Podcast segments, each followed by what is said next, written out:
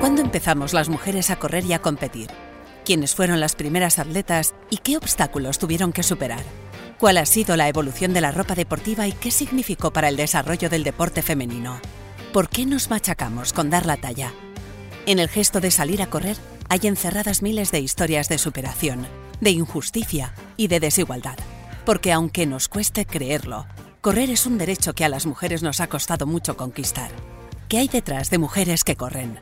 El primer podcast narrativo de la periodista Cristina Mitre sobre un tema que le apasiona, las historias de mujeres y el deporte.